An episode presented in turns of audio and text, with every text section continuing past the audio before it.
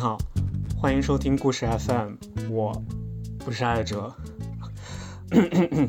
开个玩笑啊，今天是一期突如其来的加更节目。我是故事 FM 的制作人林峰，也是最新系列节目我和索马里海盗的生死交易的监制和制作人。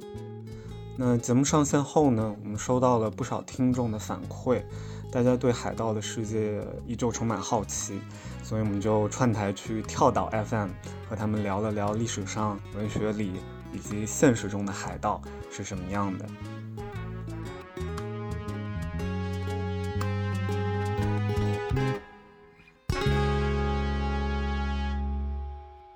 各位听友，大家好，欢迎收听跳岛 FM，我是肖一之。今天我们来聊一个和平常不太一样的题目，我们来聊一聊海盗的故事。海洋是一个让人忍不住展开幻想的地方，但是对于丰饶海洋的想象也总是伴随着暴力的暗影。不过，飘扬的后楼旗也并不只意味着杀戮和掠夺，自由和浪漫，盛名与财富也同样是围绕着海盗的光环。在我们的时代，从加勒比海盗到要成为海盗王的男人路飞，海盗依旧在我们的文化想象里头飞驰着。那所以今天这期节目呢，我们就专门来聊一聊虚构和真实中的海盗故事。我们今天请到的嘉宾有这个播客界串台第一人的沙青青老师，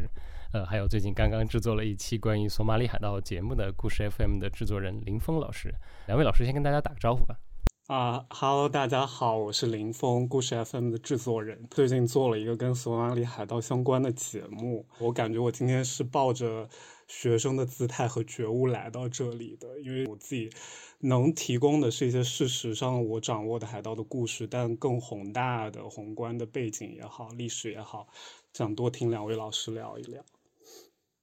大家好，我是沙青青，非常高兴啊，能够来到跳岛，终于来到跳岛串台了，对吧？非常高兴。然后今天聊这个话题呢，可能也是比较有意思的一个话题，感觉好像似乎跟你们的节目之前的调性好像不太一样啊。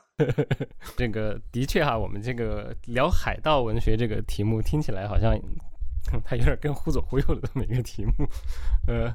呃，不过我们可以以。反正是文学嘛，我作为类型文学的爱好者，我们如果在跳岛聊文学，迟早会有一天会聊更多的类型文学的，让我们期望有更多的类型文学出现，对吧？呃，所以聊海盗，我其实想先聊一个跟大家比较熟的话题，就是你们两位嘉宾自己平时就是我不知道对于海盗，就是文学海盗有一些什么样的基本的印象，就比如说你们有读过哪些你会比较印象深刻的海盗故事？呃，但是不包括路飞，对不对？呃，然后或者是其他你印象比较深刻的这个海。盗人物吗？呃，其实我觉得关于海盗这个形象，如果你关注一些西方的一些文学史的话，它这个文化符号其实一直都在嘛。我就想到最早的时候，当时是看凯撒的传记嘛，和他自己的一些回忆录。因为其实我们都知道，凯撒当时也是被一群小亚细亚的海盗打劫，然后被当做人质关了很长一段时间。所以说，像类似这种技技术啊，其实在一些西方的一些相关的作品当中，经常能看到。至于我小时候对海盗的印象，可能最早的话也是来自于两部非常经典的，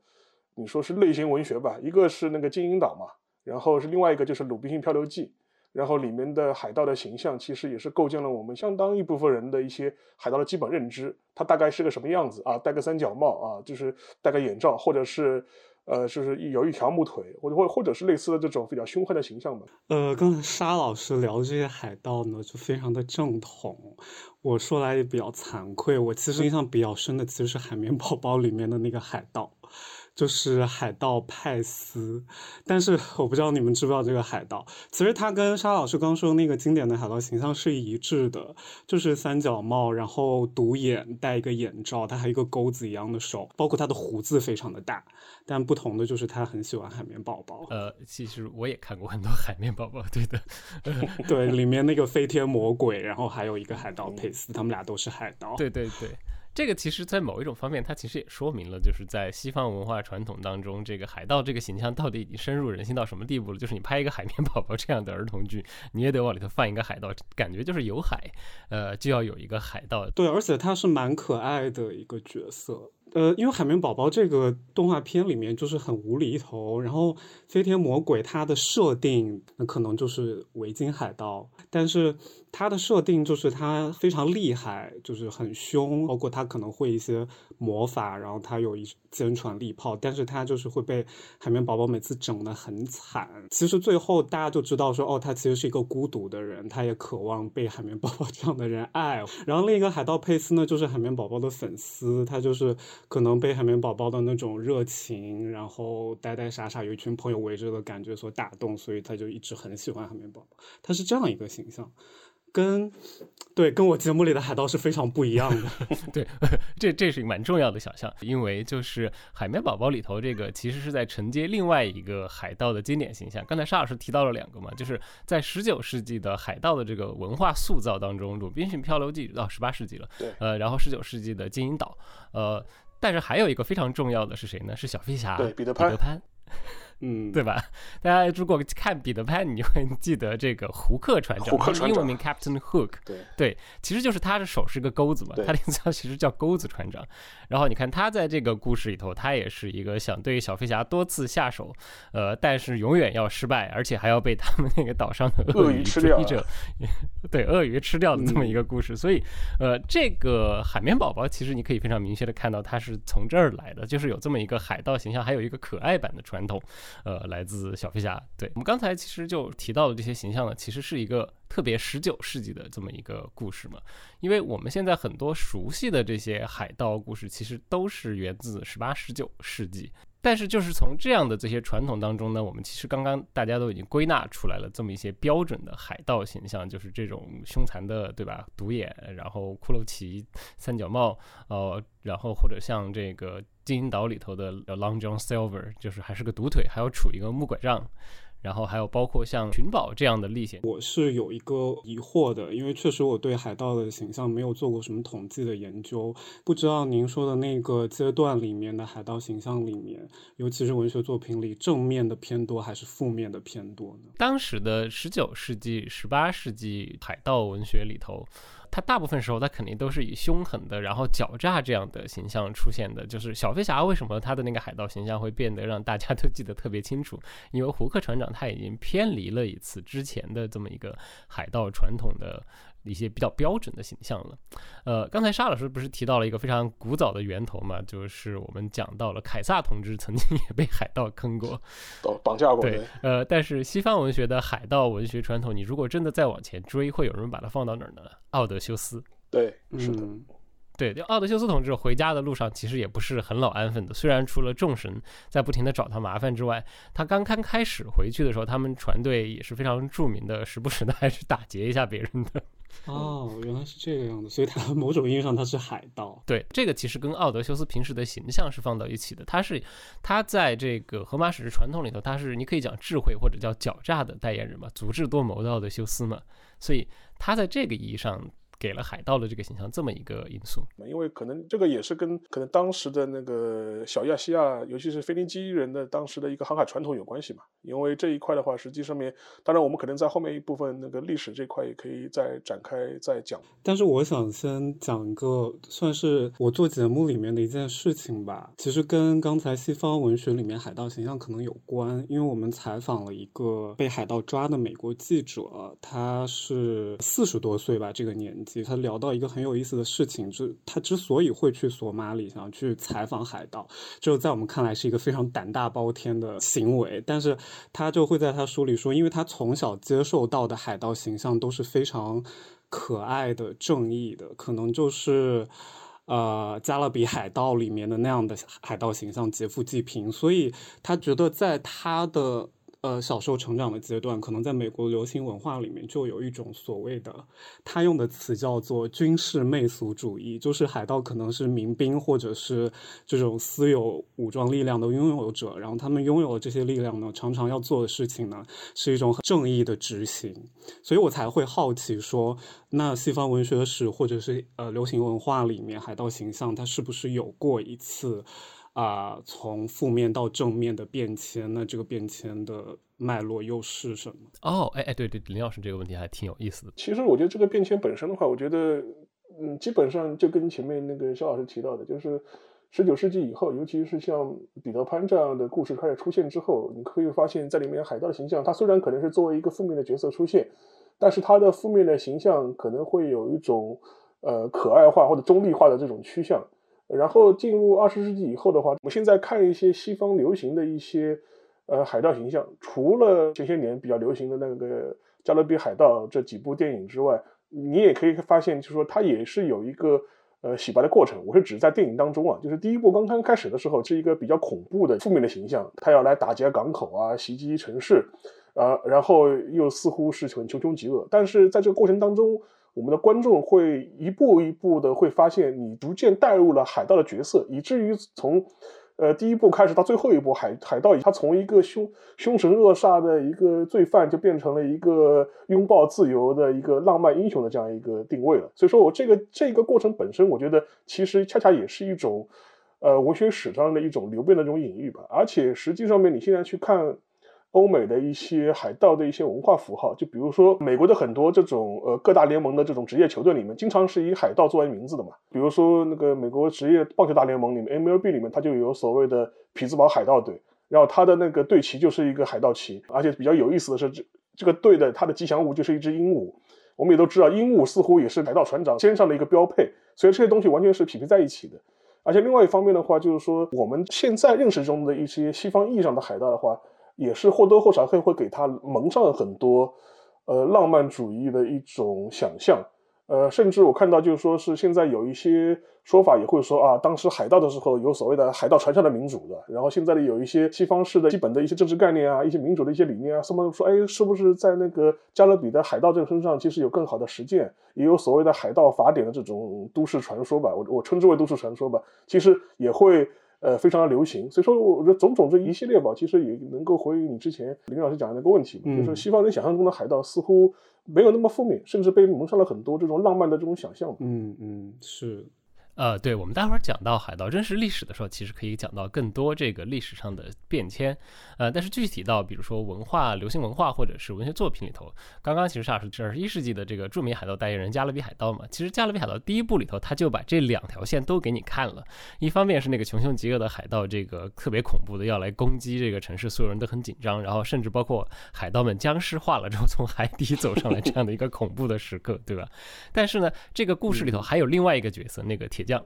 那个铁匠威尔，他就是因为种种意外，然后这个走上了一条浪漫的海盗主义道路，对不对？最后也成了一个大海落海落海为寇，对，落海为寇了，就一不小心就下海了，就真的下海了，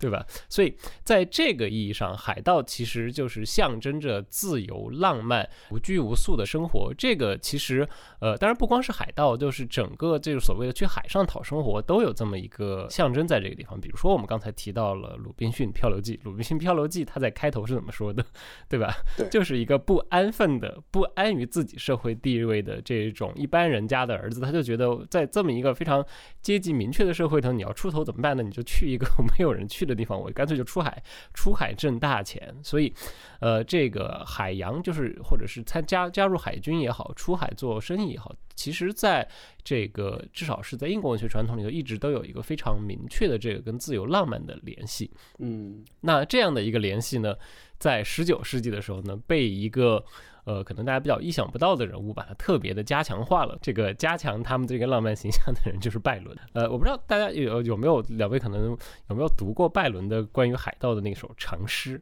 叫 The Corsair 这首诗特别好玩的点在于，就是它跟我们平时想象的这个海盗故事基本上是没太有什么关系了。呃，他就是一个拜伦的，一般会说他是一个东方主义的故事。拜伦在这个地方想象了一个，首先这个海盗头子叫康拉德，然后这个海盗头子呃长得呃。就是照着拜伦本人写的，所以他也是一个文学史上非常著名的所谓的这种拜伦式的英雄嘛。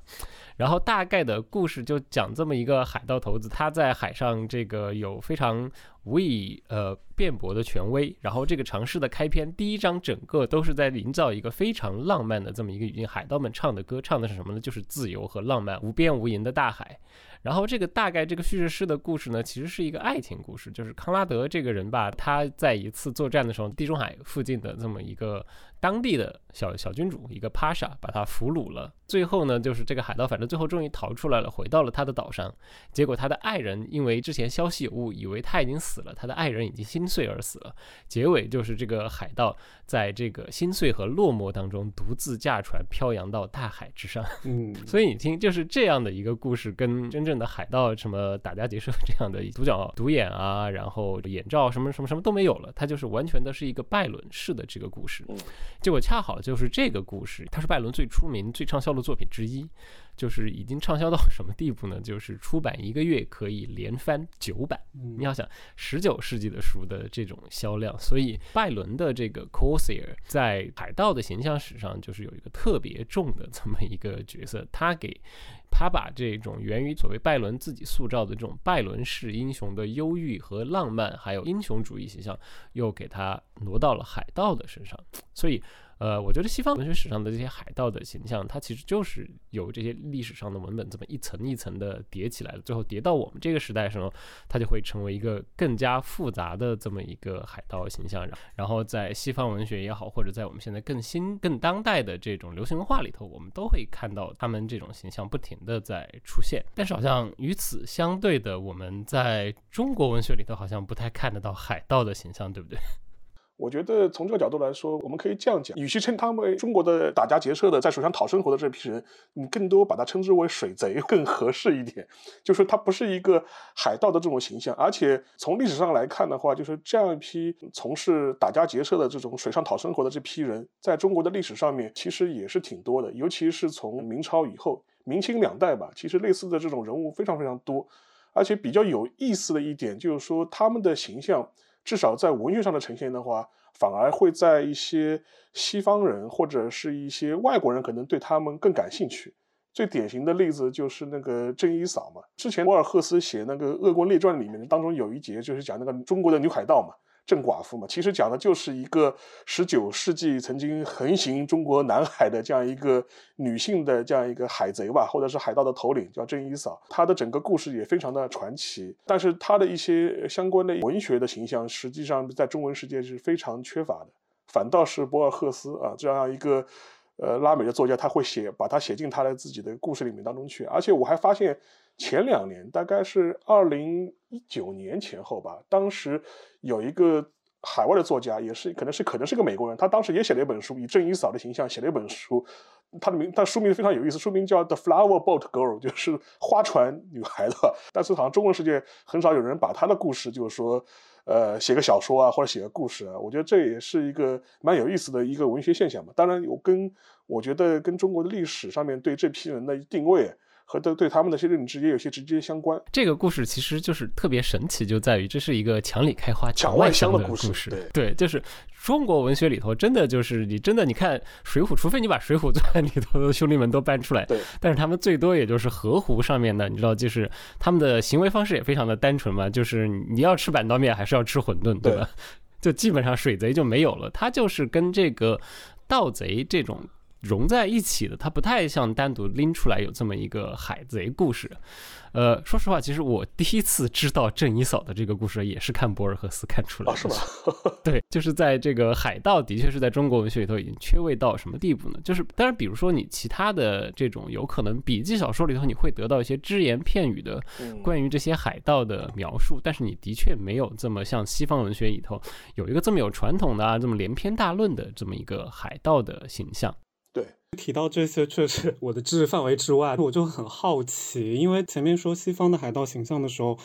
我会觉得他就是毫无疑问，他是一个去性化的角色，或者是我都不会想说他会不会是一个女性。像提到刚才这个郑寡妇，我才意识到说，哦，这个海盗形象她是一个女性，所以我很好奇，说那塑造这样的女性角色的时候，她会有。就是那些性化的元素吗，包括那个船叫花船，就他起这样的名字，难免让人想入非非啊。就我不知道他会是这样的一个故事吗？呃，这这个的话，就是说他那个小说，因为是这两年刚刚出版嘛，说实话，就是我也没看，我只是在找相关资料的时候发现，哎，居然最近这两年有个西方人还以以郑一嫂写了这么一本小说。因为郑一嫂本人的话，因为现在认为他应该是呃妓女出身吧，然后后来的话，因为当时是嫁给了当时清朝的在南海的这样一个海盗头子嘛，郑一。然后后面面又改嫁给他的那个那个张宝张宝仔，也非常有名的嘛。你现在去香港的话，张宝仔的这种迹象非常多嘛。然后后面的话就是又掌管了，就是他的亡夫留下来的这样一个叫红旗帮的这样一个海贼的这样一个集团吧。所以说相对来说的话，他的地位，他确实是你可以把他认为是一个海盗头子的这样一个处居于领导位置的这样一个女性。所以说确实是非常非常少见。而且正是因为他的一种少见吧，很容易引起一些西方人的好奇和关注。另外一点的话，就是说他的职业生涯吧，就打打引号的职业生涯吧，某某种程度上来说，可能跟西方也有一些交集，因为他的船队可能就打劫过东印度公司的一些船啊，就类似这种往来也非常多。所以说他的一些记录可能在就是在西方，在欧洲也会有。嗯，但是呢，这些年我觉得。呃，他的故事可能被一些西方的一些作家捕捉到，某种程度来说，可能也是对目前的一些性别议题，它有一些呼应吧。正好是一个非常好的一个一个历史的素材。当然，这是我的主观的呃想法，不知道肖老师怎么看？呃，我我觉得这个可能也是跟我们这个时代关系更大一点，但但你倒不是说排除传统的海盗故事里头没有女性，是呃。就是真实历史上，其实西方海盗里头也是有非常多女性的存在的，还甚至还有非常出名的两位女船长的故事。但是我就想说，就是一般就是作为一个类型文学当中，海盗文学里头的女性，呃，她更多时候还是像《加勒比海盗》里头的那个总督的女儿一样，对吧？她还是这个，要不然就是等待拯救的少女，呃，要不然就是妖妇，基本上还是在这两这么一个比较，呃。两极化的形象，你很难看到一个比较主动正面的女性形象出现在这样的类型文学当中。但是，我觉得这个可能不光只是说海盗作为一种文学，海盗文学如果有这个门类的话的问题，我觉得可能在大多数源自于市场化流行的类型文学当中，呃，这个性别问题或者是他们的女性形象，其实一直都是特别单一的。是。所以很期待说这几年真的有关于女海盗的，我其实我是很愿意去读的，因为我我是很难想象一个女性她在海上这样的生活，就是这些性别的这些意识的问题要怎么去处理。对对对，我们也很好奇有没有人能够写出这样的故事。好，呃，我们刚才其实已经聊了蛮多的，就是关于这个海盗作为一个类型文学当中的海盗形象，但是作为一种文学形象而言，海盗其实它很难把它和历史分得开，很多真实历史上的海盗本身的传奇故事，其实也不亚于这种虚构出来海盗故事的神秘。所以，从跟中国文学上缺席的海盗相反的是，中国历史上，刚才我们也提到了，其实大海贼们倒 是呃不乏其人，有的是这种铺天盖地的大海盗。对，呃，所以就是从历史到文学呢，东西方在想象海盗这条路上，它其实走上了完全不一样的这么一个路。呃，那我们接下来不这个部分。干脆就转回历史上，彻底聊聊这些真正存在历史上的这些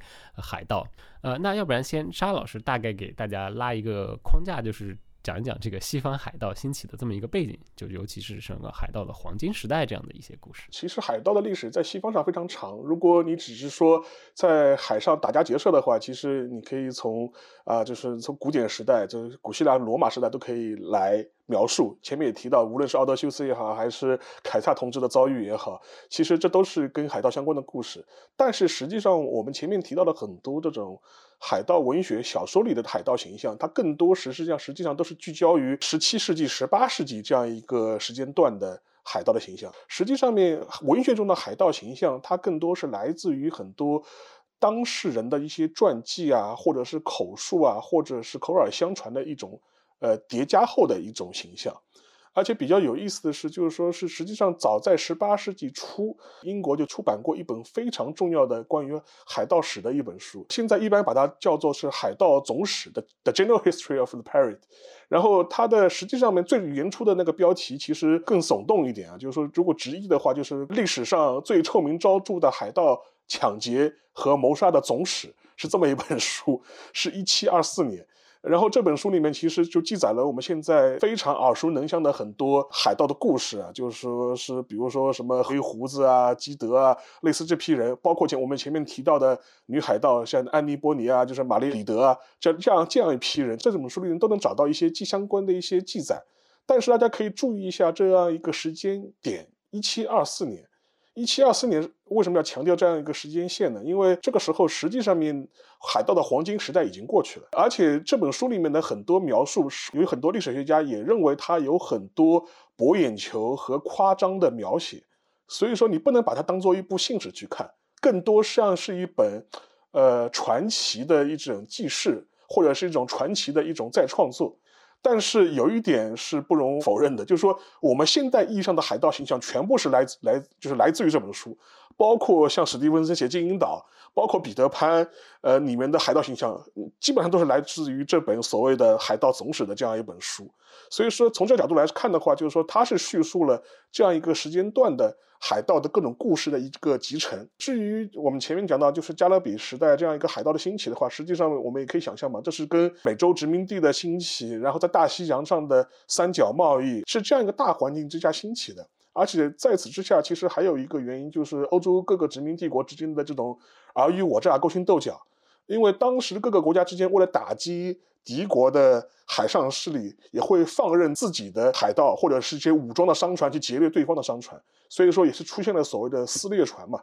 所以说很多海盗他也是一贼一官的，就是说他一方面是拿着各自国家的撕裂船的许可证，然后去打劫其他船。另外另一方面嘛，他实际上又是扮演的海盗的这样一种角色，但是呢，他也有可能他也会能够回到宫廷里面去接受王亲贵族的这样一种接待。最典型的例子，我们就是弗朗西斯·德雷克嘛，他也是撕裂船的一个非常典型的这样一个人物。所以说，呃，我们回头来看到这样一个时间段的话，是一个非常混杂，然后也是一个非常短暂的这样一个几十年的时间。构成了我们现在意义上的海盗的黄金时代。好的啊，谢谢沙老师。呃，沙老师把这个历史的脉络给我们勾得非常的清楚了。所以这儿其实有一堆可能关于海盗的这个术语，呃，就是四掠船，然后还有我们刚刚提到的其实 corsair 之类的。刚才沙老师提到的这个四掠船，这个呃英文叫它 privateer。它是其实是十七世纪最开始的时候，它是英西战争之间的产物嘛。最简单的东西就是皇家准许，最开始是发给商人的。呃，大概的意思就是说，你被抢了，那我就给你发一个许可证，这个许可证叫 letter of mark，就准许你去把它抢回来。这样的这么感觉就是国家省事儿，我不用养海军，就是你们自己去解决自己的问题就好了。当然，这个拿着许可证的人，他就肯定不可能只会老老实实的去抢自己认定的对象，对不对？我已经关准我可以出去抢劫了，那当然就是越抢越大了。所以，撕裂船主是大概是这么一个设定。呃，然后呢，还可能大家会看到另外一个词叫做 buccaneer，英文这个 b u c c a n e e r 这个词，呃，它有的时候你也会用来指海盗。但这个海盗是非常明确的，就是指我们刚刚提到的这些加勒比海盗。加勒比海盗的这个等于就是加勒比海盗的专用名词。呃，然后还有刚才讲的拜伦的那首诗叫 The Corsair，或者有的时候你还会看到另外一个词叫 Barbary Pirates，就这个 Corsair C O R S A I R。然后 Barbary 这个 B A R B R R Y 跟现在这个牌子没啥关系啊，它是一个地名，它其实指的是北非的，就是地中海，然后北非这一块的海盗。然后他们在历史上其实也有特别呃兴盛的这么一个时间，大概比刚才沙老师提到的这些加勒比海盗的时间还要晚一点。他们其实是一直到了十八世纪，最后是在也是欧洲联军，该我觉得这个跟我们待会儿这个索马里的故事都有点像了。最后也是欧洲联军远征阿尔及利亚，然后炮轰阿尔及利亚，这样才把这个北非海盗最后给镇压下去了。啊，就是我可以插一句，就是说这个巴巴里海盗实际上面影响力非常大。而且在十八世纪晚期的时候，当时美国人啊，就是新兴的美利坚合众国第一次海外远征，就是都是打到北非去，就是参与那个围剿巴巴里海盗的作战。所以你现在去听那个美国海军陆战队的他的一些军歌啊，或者是他的一些描述他的一些战史的时候，都会把这个列为他的第一次的。呃，正式行动啊，对，然后我觉得就可能在这个，你看，就是我们要说刚才海盗形象嘛，就是非常明显的，我们的流行文化是一个源头上多么欧洲中心的人，这帮其实更厉害的海盗，他都没太进入其中，呃，可能贡献了一个人，就是著名的红胡子，barbarossa，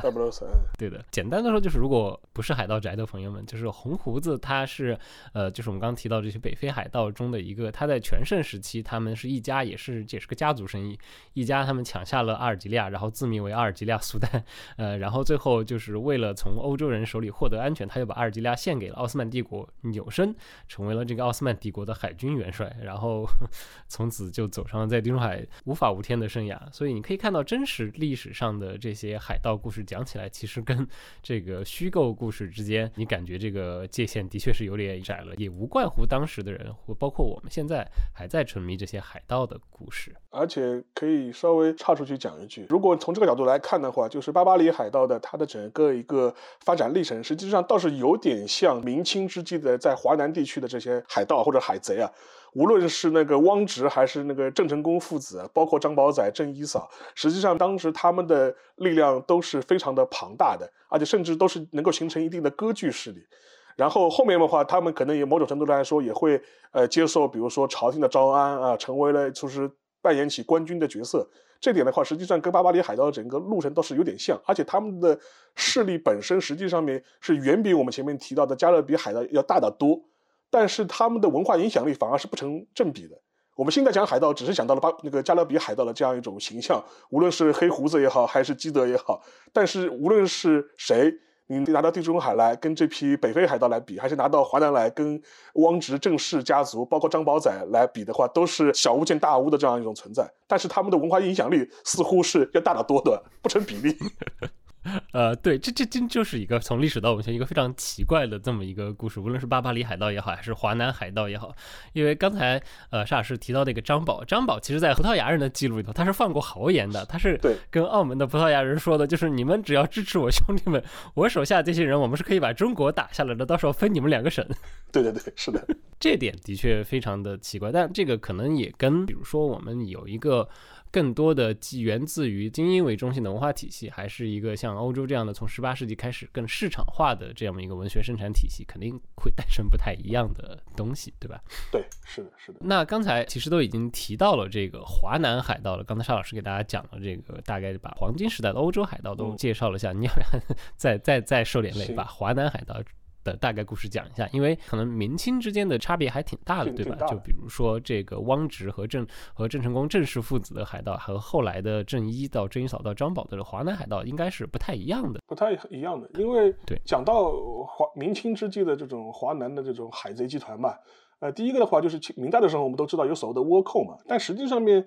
现在从历史角度来看的话，倭寇这个概念本身实际上是一个非常模糊，或者是不是？很确切的这样一种称呼，而且倭寇的话也分它的前后时段，呃，至少在嘉庆年间的这个倭寇啊，其实大大部分参与者都是中国人，日本人的数量非常非常的少，而且就是说实实际上面他们的一些相关的一些头目啊，基本上也都是中国人，因为在当时的话，嗯，明朝政府是严格的实行所谓的海禁的这种政策嘛。然后，但是对于这些华南的这样一批靠海吃海的这样一批海商来说的话，你严格的海禁实际上是锻炼他们的一些生路。但是另外一方面，我们也都知道，在那个时间点，嘉庆年间啊，十六世纪地理大发现时代已经开始了，然后是大航海时代。呃，欧洲的无论是荷兰人也好，还是葡萄牙人也好，他们的航路已经探击到了远东这样一个地区。然后日本又进入了跟西方有频繁交往，然后跟中国之间贸易往来非常多的这样一个时代。然后当时无论是这种白银的输入输出也好，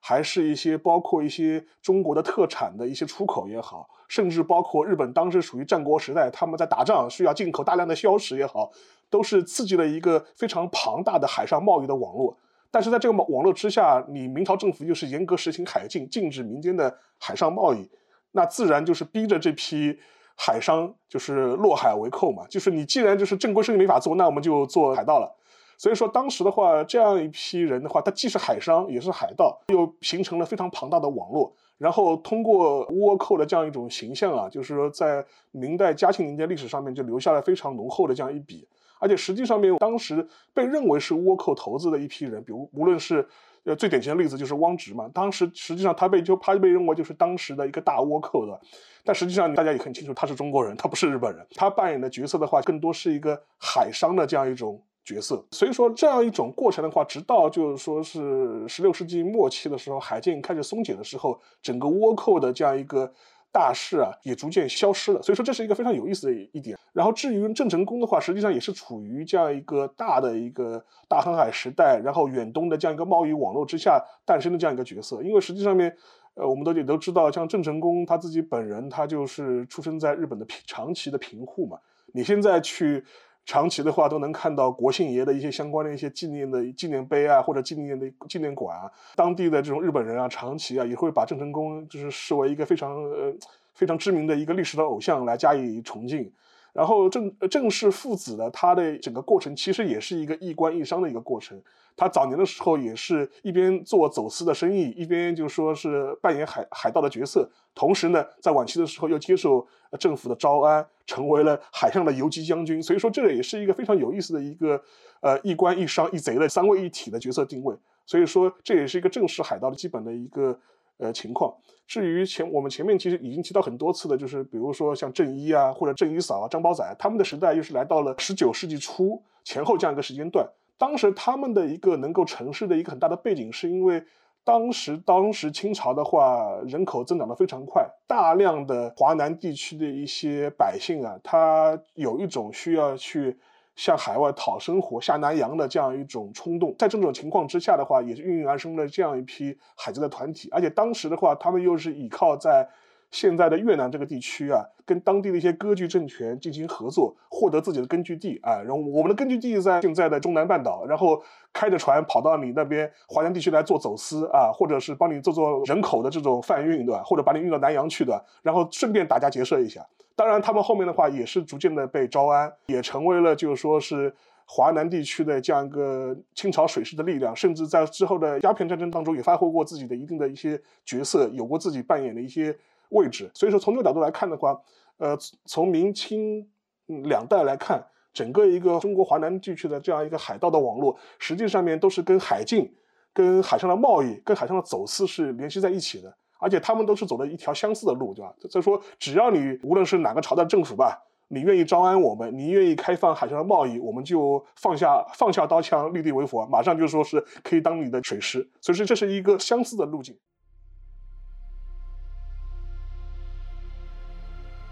故事 FM 全新大型国际犯罪事件调查节目《我和索马里海盗的生死交易》。又听到外面在啪啪啪的那种声音，他走到外面，他就在喊我，他说：“海盗来了。”这是一场持续了近五年、人类历史上最漫长的绑架案。无人来赎的人质和海盗开始了一场人性的交锋。一艘看似平凡的渔船，藏着什么样的秘密和谎言？我到上船，我才知道太复杂。我也是一样啊，那被骗了。一场营救为什么持续了近五年？他们海盗把我们交给他们警察了，我们那时候才知道，警察和海盗是一伙的。这五年中被绑架的人质们如何生存？我当时给船长是擦肩而过，船长脖子上来的血直接喷到我身上的。人性如何扭曲？太可恶了！人在海盗手里就想要发财，你看。这种人可以吗？被非人对待，监禁数年，一个人该如何活下来？他在自杀的第一个念头就想到我不能死。他又会遇到怎样意想不到的神秘人物和转机？The translator was there and he's like, "What are you doing? What were you thinking?" Blah blah blah.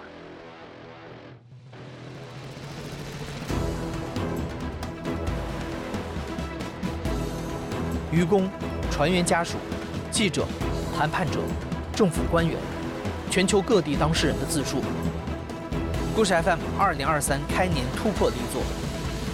二月八日邀你入局，一起拨开索马里海岸沉寂十年的血迹和腥味，突出重围。关注故事 FM 微信公众号，了解最新动态。刚才我们聊了很多文学和历史当中的海盗啊，他们听起来都是很遥远的十六、十七、十八、十九世纪的故事了。但是实际上，在十几年前的二十一世纪初，我们还是有一股海盗结结实实的在这个世界上搅风搅雨的，那就是索马里海盗。而在这一出当代的海盗故事当中呢，我们其实很难找到刚才诸多文学想象里头描绘的浪漫故事了。无论是索马里海盗，还是这个不幸被他们劫持甚至掠为人质的人呢，更多的都是一场更加巨大的这种历史暴力里头的受难者。那我们接下来就来聊一聊这个索马里海盗的故事。要不然林老师你先来给大家大概介绍一下，因为你最近刚刚做了一期这个节目，就是为什么大概会想到要做一个关于索马里海盗的这么一期节目？嗯，先回应一下刚才说到更多的人质他们是历史暴力中的受害者，或者说和文学想象中描绘的浪漫故事不太一样。其实也不尽全是这样，因为我接触到的海盗故事呢，可能更多的是小人物，他们不是刚才提到的很多有名的历史上的大海盗。就是这些小人物，他反倒跟文学上的某些海盗形象是有勾连的。当然，为什么会做一个关于海盗的故事呢？那实际上这个故事它是一起海盗劫持事件。二零一二年的时候，当时一艘。现在说叫幽灵权遗船，因为它的船籍的注册国和实际的经营人、出资人和船长都是分别不同地区和国家的人，所以你们没法说它是哪艘船。它被海盗劫持了，上面有十个大陆船员。这个船被劫持之后，历时了一千六百七十二天才最终被赎回，所以它几乎是海盗劫持的事件上就有史以来。最长的案子之一，当然，它二零一二年也是个很重要的节点，因为就是索马里海盗势力，呃，猖獗期的最后一年，所以这艘船呢，也就是纳哈姆三号，也被认为是猖獗期索马里劫持的最后一艘大型的商船。就是因为种种这些特质，让我觉得这个案子很有意思、很特别。然后我们就联系到了当时船上的呃大陆船员，所以就是沿着这个脉络呢。我们想要先了解的是，他们作为首先他们是船员，是渔工在海上的经历，然后他们被海盗劫持这四年七个月，他们是怎么度过的，最终又是怎么能够。啊，成功的逃离就是这样一个故事。海盗当然是其中很重要的一部分了，所以我们在制作节目的时候也会去想要了解说这些海盗。就我的理解，它其实跟刚才提到的撕掠船其实有点相似，因为索马里海盗出现的最早的原因也是一种国防补充。因为索马里这个国家本身，它地处在一个非常重要的航运位置，但它又是一个弱小的国家。你可以想象，它在近现代史，呃，它的国家史一定是很惨烈的，也是遭受了各种的殖民、西方列强的瓜分。所以，当时他们的近海的呃渔业，包括自己渔民的安全，常常是得不到保障的。那这种情况下，海军力量不足的情况下呢，就有一批渔民。自主的说，我们要捍卫我们国家的资源，捍卫我们自己的生活，就开始驱逐或者是反击在他们索马里经济海域出现的外国的渔船或者非法捕捞的船队。但最终，它也是演变成，就是说，当大家意识到说我可以向这些人勒索一笔钱，或者是我直接劫持、抢劫他们的东西，会比我作为一个渔民赚到更多的话，它就演变成了一种有组织的犯罪，就是后来的索马里海盗。可能非常化约的讲是这样了，当然它背后也有关于索马里国家政府这个政治的问题。这个其实我觉得。他的很多这种抢劫的方式，更多是勒索赎金嘛，所以说我觉得这一套倒是蛮回归这种海盗初心的嘛，就是说，就就是我们前面讲到，就是说，可能在欧洲文艺复兴以前的海盗，可能更多从事都是类似的事情。我们是要财不要命的，就是说，更多时候的话，还是以勒索赎金为主，无论是你的货物的赎金，还是人质的赎金。反倒是在那个当时的加勒比时代，更多是针对船只的本身的货物会进行打劫。以至于会引发出很多海盗的这种宝藏在哪里的这种故事。其实，但是，但但是这些故事的话，实际上是非常短，就跟索马里的这样一个海盗的兴起的时间是是一样的。其实也就短短几年间的时间，虽然会留下很多传说故事，但是时间是非常非常短的。像我们现在很前面提到的一些加勒比海盗的黄金时段，也就是这么几年的时间。对，刚才大家说的时候，突然想起来，我们刚才还的确忘了，刚才在讲海盗形象，的确忘了海盗形象里头还有一个最重要的部分之一，就是这个闪闪的大金币这个故事，就是沙老师刚才提到的，因为是当时的海盗都是在很多时候，他们是在抢西班牙从美洲大陆运黄金和白银的这个船，对，贵金属，对。贵金属，所以会留下这么一些海盗宝藏的故事。而在这个我们现在收到的索马里海盗这个地方，的确发生了一个蛮大的变化。我们听到的故事都是这个海盗去去攻击这种船只，然后劫持人质这么的一些故事。所以说这是回归回归初心，回归，回初心。归初心。当然，鲁滨逊也写了，他是被海盗抓过的，但是海盗那个时候抓了，根本就没有当人质的意思，没有准备说谁来赎你，是拿你直接当苦力来用的。对。但在索马里这边，他是不太一样的。对，李老师，你们大概了解到的，他们是在挑什么样的人去劫持，然后他们的赎金大概一般会要多少这样的？呃，我觉得他们应该是不挑的，就是 能成就行。因为其实索马里海盗他们的设备、武器都是相当落后的，甚至有一些研究者会说，他们和古代海盗实际上在呃军事力量上没有差异。包括说，因为海盗这个事情在索马里时间久了，后来它确实发展成了一门生意，它背后是有很多当地社群的人。呃，可能是有钱人，可能是政府官员什么的，会投资，就是说我拿一批钱，可能贷款给你或者设备给你，你要出去劫人、劫货、呃劫船，然后拿到赎金呢，我分大头，然后分一些给你。这个时候他就要把风险放进来考量，在海上失踪或者是死掉，那我这笔投资就打水漂了，对吧？所以能成功就是最好的。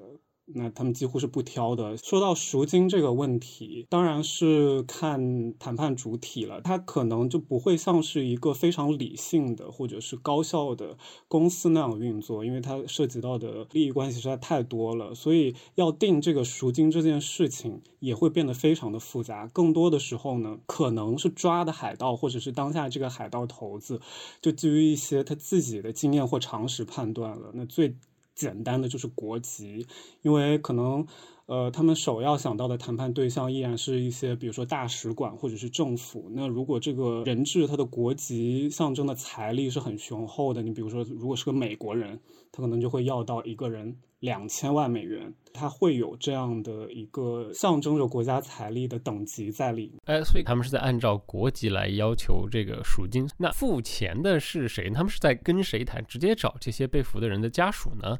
还是说像在更早的这个原始的海盗出清年代，他们其实是一个对政府的行为？我找你们国家政府，抓了你们的这个人，你们这个政府出面来把这些人赎回去。嗯，这也是一个很重要的问题。一开始可能都会先联系家属，但是随着比如说我了解说这艘船背后可能是大的船东企业，可能有呃别的主体在背后，它的谈判主体也可能变成是比如说船老板、船东公司，或者是船籍国，也有可能是。呃，国际组织实际上应该是联合国的反海盗公约里面，还有很多政府会明文规定不跟海盗开展谈判的。因为一旦政府出面的话，这个赎金是不可能压得低的，因为政府往往是最有钱的谈判主体之一，而且政府出来谈，你就得做到公开透明嘛。那这个钱一旦公开透明，就会成为一个价目单。我这次绑一个美国人，政府出来给了我这么多钱，那下一次这个人就不可能比这个钱低，或者说英国给了这么多钱，那你美国是不是得给比这个钱更多？就比如说这种事情就会发生，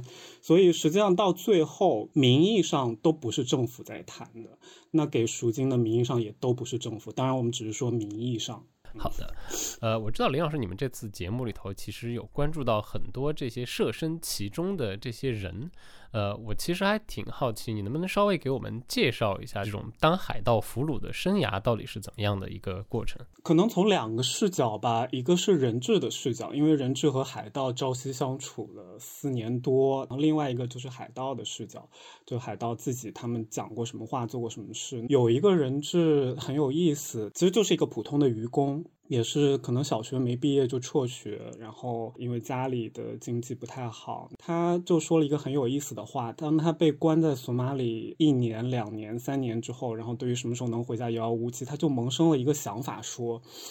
我是不是可以做海盗？我就留在索马里做海盗算了，我申请加入他们。”但是。就是当他真的被海盗带上陆地，看到索马里实际的呃生活条生活条件、经济状况以及海盗过的什么日子的时候，他就打消了这个念头。他说：“算了算了，这些海盗过得比乞丐还不如，还是不要做海盗了。”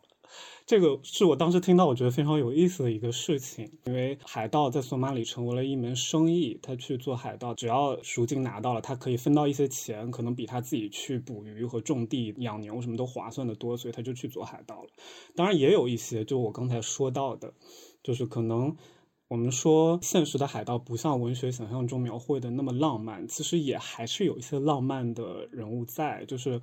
他们里面这些底层的海盗有一些就是民兵，但是他可能比如说他有一些民族主义的爱国主义的情节，因为我们刚说了海盗产生的。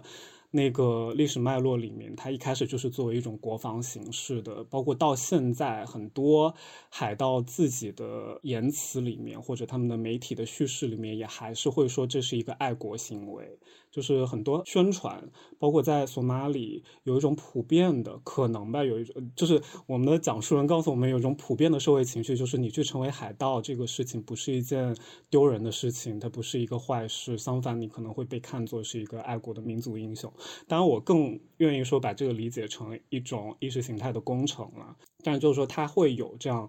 呃，贫穷的海盗会有一些怀揣着浪漫情怀的海盗。有一个事情就很有意思，是他们海盗会举行升旗仪式，在他们独立日的时候，呃，忘了具体是什么时间，但是，呃，即便是这些海盗，他们可能。平日里就是跟人质一样百无聊赖的困在那儿嘛，因为他也要不间断的看着人质。但是到了这个日子的时候，他们会自自发的组织升旗仪式，他们就自己拿一个纸板做一个索马里的国旗，然后升起来，然后唱歌，然后喊口号，说什么我们是自由的，骂一些脏话了，针对外国的这些列强。包括他们平时没事的时候，还会进行一些自我的军事的演练，这些都是。呃，听起来又浪漫又悲凉的事情。我其实有点好奇，稍微打断一下，所以你们你们有直接采访到 任何一个海盗吗？还是都是在听这个被抓去的人讲的故事？对，这是很遗憾的，没有办法联络到海盗。我们也试图，比如说在什么 Facebook 或者 Twitter 上搜海盗，有没有人自己跳出来说我是个海盗，联系他去采访他，但是都失败了。所以我们关于海盗的故事，更多的就是借助人质的视角去看到的。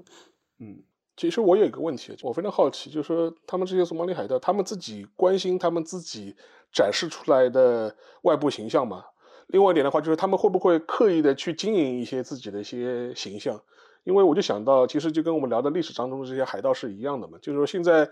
历史上留名的一些海盗，最典型的像黑胡子这种形象，实际上面他也有一个自我经营的这样一个过程。所以说，有很多当世代的人的回忆，他就会说。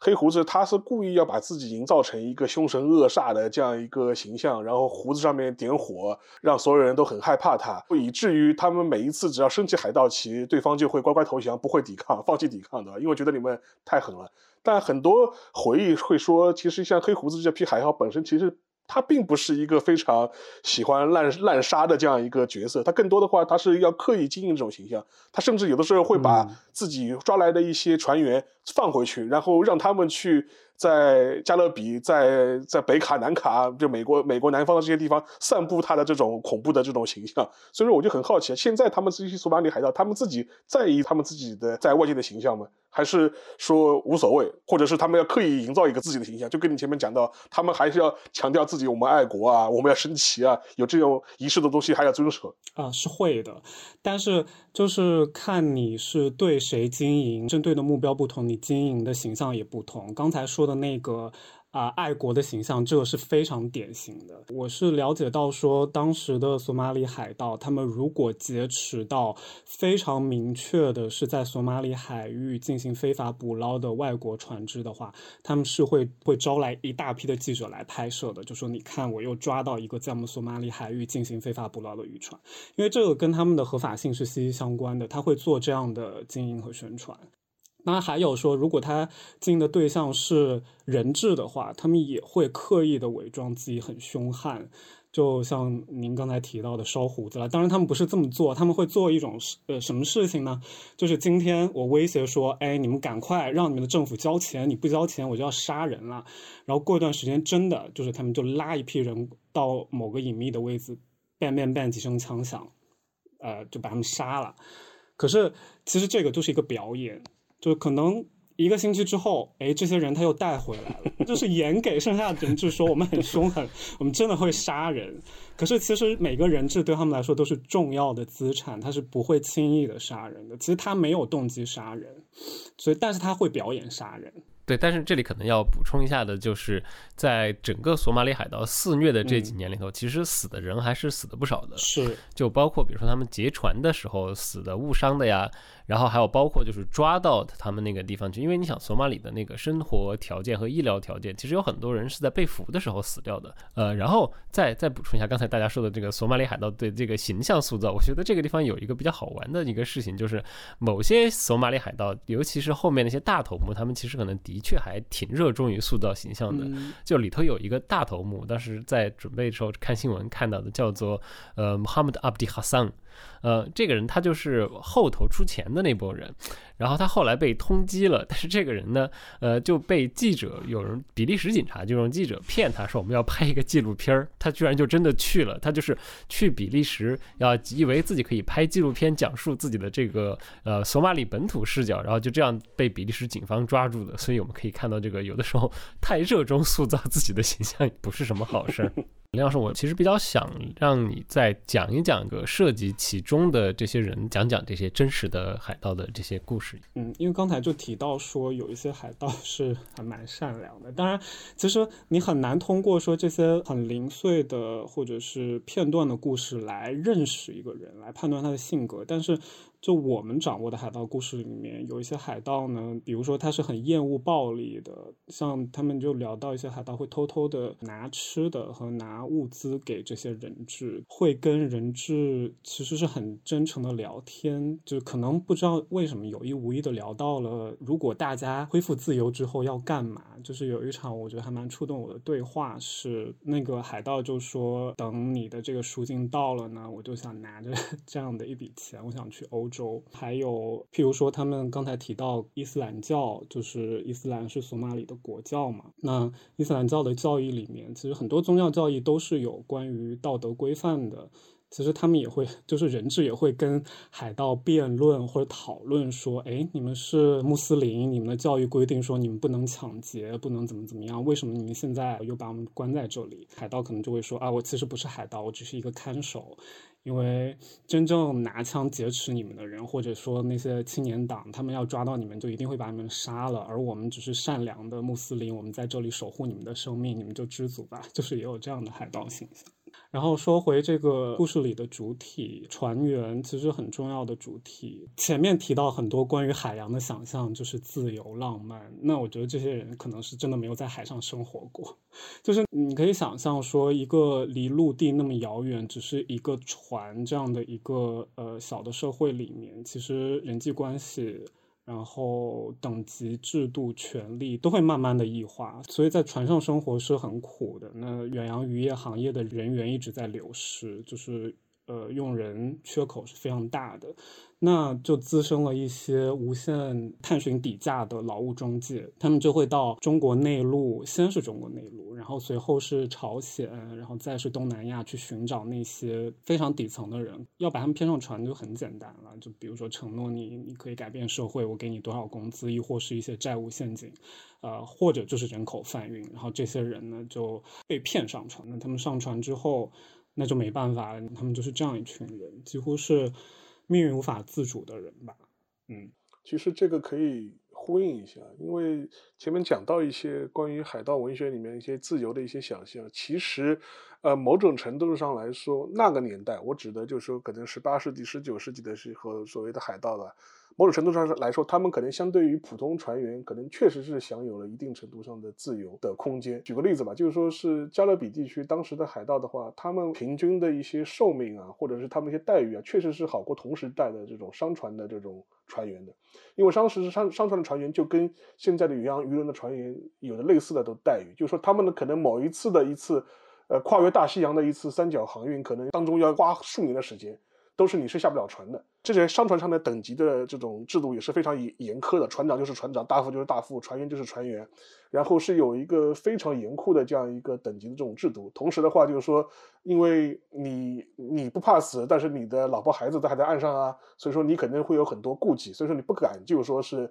起而反抗，或者是这种做一些忤逆的行为。但是相对而言，在海盗船上来说的话，这批海盗反倒是无牵无挂，对吧？就是我想造反就造反。当时的有很多关于所谓海盗民主的这种传说，其实也有一些历史上的依据吧。比如说推举他们的船长啊，然后他们战利品的分配啊，相对来说是比较平均主义的。而且某种程度来说，他们能够享受更好的待遇，因为他们不需要像，呃，当时的商船的船员一样长期的在海上颠簸，因为他们都是在加勒比地区打家劫舍嘛，他们的航程都很短，一般就是开着船出出岛的，打劫一场仗，然后回去销赃，所以对他们来说，无需忍受这样一个非常长时间的这样一种海上的这种颠簸，然后更多的话是能够享受一个他们作为海盗，哪怕很短时间的这种自由的这种状态。所以说，呃，某种程度来说是可以做一个历史上的呼应吧。嗯，确实这个说法就是海盗的民主这个说法，我也是做节目的时候经常听到。对对对，嗯今天我们从过去到现在，从文学到历史，一路追踪了这个海盗形象的变迁和它背后似乎有一条永远没有消散过的这个对于金钱和利润的追求。呃，虽然有的时候它会被一些浪漫化的想象所遮盖，但是我们。可能在读海盗文学的同时，也要记得他在背后的确是有真真正正的人付出了惨痛的代价的。节目最后我们提到的这个索马里海盗，其实虽然可能通常都觉得它好像已经是十来年前的过去的事情了，但是其实它也并没有完全的消散。英国的船运保险公司劳埃德公司最近还在一个新闻简报里头提到这个问题，就是虽然联合国可能讲的是从明年开始他们会不再把索马里海盗作为一个严肃的海上一个威胁了，但是在过去的两三年中，因为气候变化的原因，非洲东部好望角包括索马里地区出现的大规模的饥荒，又让这个事情变得不再确定。即使是我们的现在，海盗的阴影其实也从来没有彻底的远离过我们。今天谢谢两位到来跳岛，跟大家聊得非常开心。谢谢收听本期的节目，大家再见。拜。拜拜。